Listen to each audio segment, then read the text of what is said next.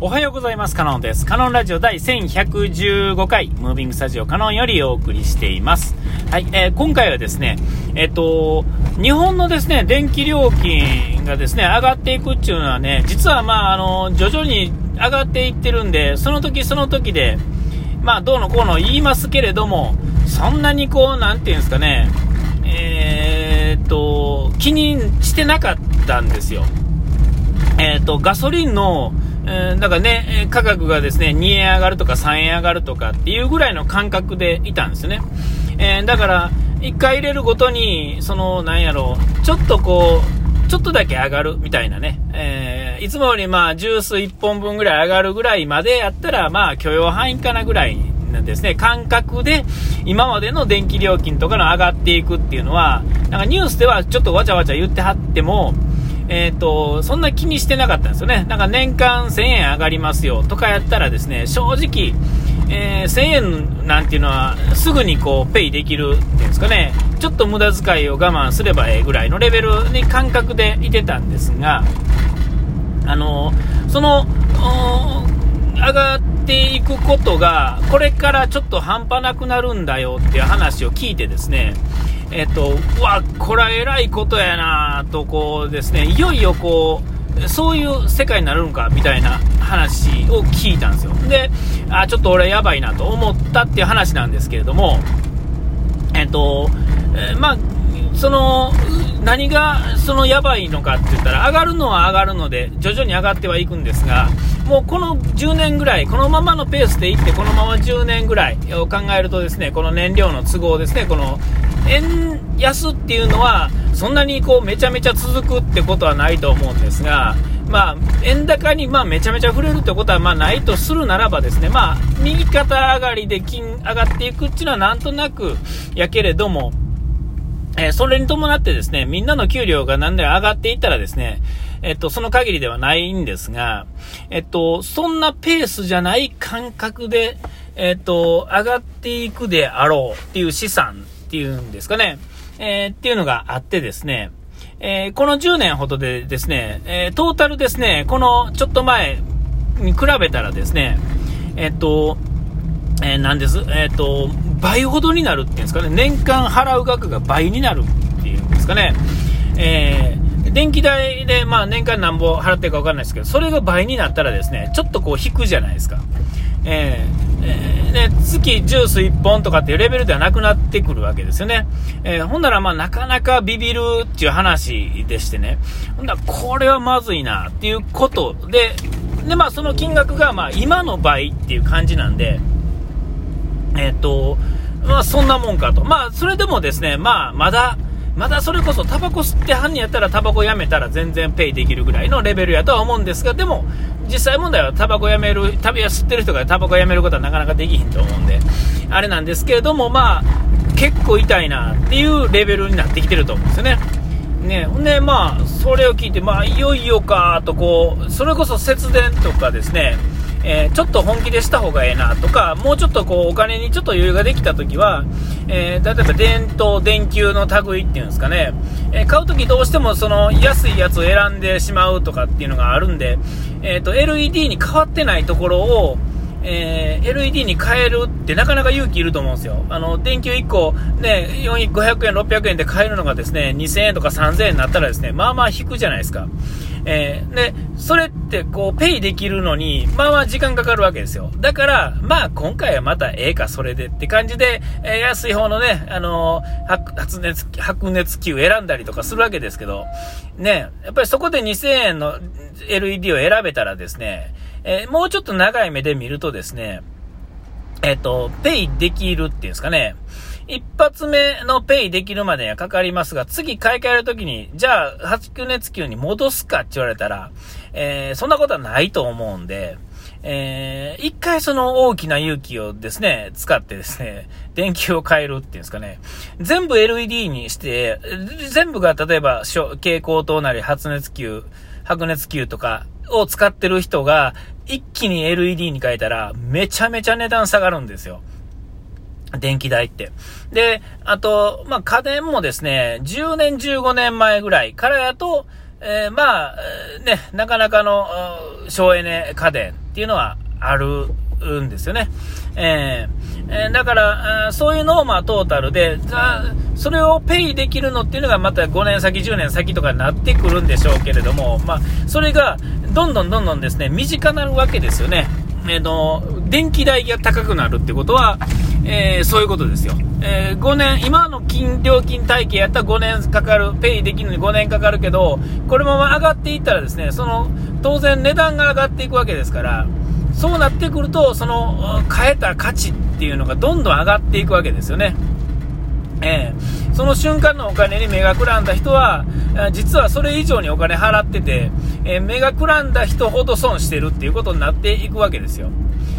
ね、で、まあ、これは大変やなと、いよいよこう本気で考えなあかんな、みたいなね。えただ、あんまりせこく使うっていうのは、えー、っと、ある程度給料が回ってる人にはね、あんまお勧めできひんというかですね、えー、上には上がっていけへん感じがするんですよね。だからある程度はザクッと使いながら、えっ、と、ほんまに使わない時につけてるとか、え、使わない時に水出してるとかっていうのだけ避けたら、え、それ以上はま逆に今度はインフラとして回さないと、今度はそのシステムが良くなくなるっていうんですかね、えそういうのも聞くんで、えっと、それはそれで、またその話はまた別でしますけども、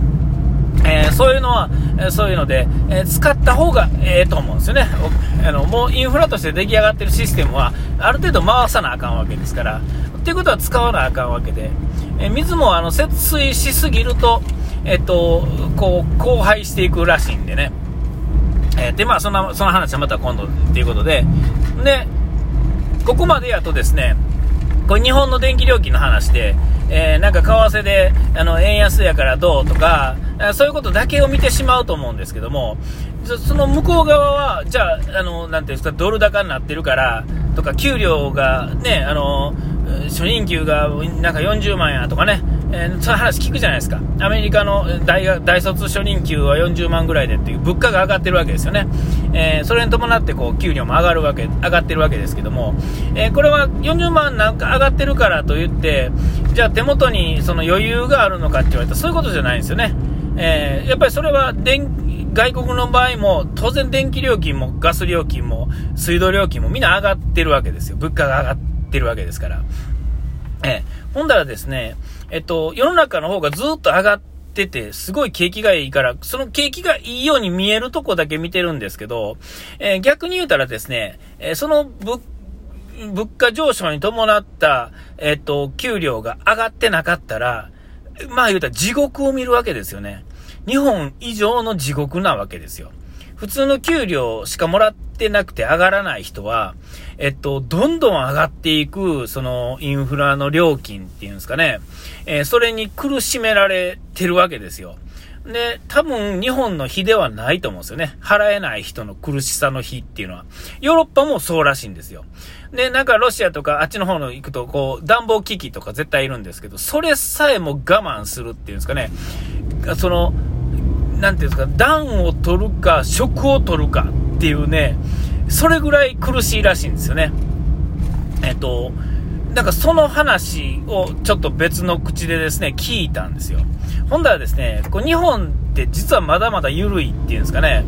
えー、まだなんか文句言えるレベルだけで済むんですが、外国とそうもいかへんらしいんですよね。それは景気がいいがゆえに苦しい人はより苦しくなるっていうんですかね。だから貧富の差というかですね、格差はもう半端ない格差になるわけですよ。飛む人がたくさん出れば出るほどですね、で、まあ、その全体がこう引き上げられるということは、引き上げについていかれないかって取り残された人は、実は結構な地獄を見るわけですよ。働けない人とかっていっぱいいるじゃないですか。だから、あの、ベーシックインカム的なものの制度っていうんですかね、社会保障っていうんですか、そういうのが、え、ー、と、ある程度ないとですね、え、ちょっとしたことで社会保障もらえない、もらえる状態でない、もしシステムがちょっと外国のそのシステムわかんないですけど、えー、が整ってなかった時は、実は悲惨なことになるわけですよね。えー、で、まあ、わかんないです。アメリカとかだとこう医療費とか保険とかそういうのが整ってないというかですね、なんか払ってないとかそういうのがいっぱいあるらしくて、えー、それとか病院かかったら結構お金取られるっていう話はなんか聞くじゃないですか。えー、だからそういうのにやっぱ払うためのお金が必要なわけですね。で、払えへん人は、やっぱり病院行ってなかったりとかなんとかっていう、そういう感じになっていくんですよ。えーまあ、そう思うとですね、日本ってはなんやかんやどんなにまあ貧乏だ、なんや言われたって、まあ、なんかあった時は、まあ、それなりに医者に行くじゃないですか。えー、医者に行くお金がまずないというよりは、えっ、ー、と、ケチっていかへんぐらいのレベルの人の方が多いと思うんですよね。でも、多分、アメリカとか行くとですね、えー、そもそもケチってどうのっていうより、生きていくお金がなくなってしまうから病院には行けませんよっていうね、行かないんじゃなくて行けないっていう状態。えー、それはそういう飛んだ国であるからこその苦しみというかですね、まあ、これがまた、あの、新、あのー、なんていうんですか、えそうじゃない国やと、それはそれで、あのインフラが整ってないっていう地獄はまたあると思うんですけども、そう考えたらですね、日本っていうのはまあまあ、まだまだ、ギリその生活する分には快適ではあると思うんですよね。苦しいですけどね。まだ働こうと思ったらですね、職種選ばへんかったら、まあ、働けはできるじゃないですか。なら、まあ、たとえ、まあ、コンビニの、あの、レジ打ちやったとしてもですね、スーパーのレジ打ちやったとしてもですね、え時給まあ1000円程度はもらえると思うんですよね。えー、まあ900円でもいいですよね。900円をしっかり働ければ、えっと、まあ、それなりの給料になって、ほんだら、まあ、とりあえず、その、食うのと寝るのと、暖を取ったり、ね、えー、を取るっていうのはできると思うんですよ。でも、それもさえもできないっていうことを考えるとですね、やっぱり、えー、ね、日本、あ、ちなみにですね、外国の電気料金とかも全然もうすでに今倍ほどになってるらしいんで、えー、それ聞いてると、まあ、なかなか笑えないなっていう、日本まだまだやなっていう感じが思ったっていう、まあ、そういう話でした。お時間来ました。ここまでのお相手はカノンでした。うがい手洗い忘れずに。ピース。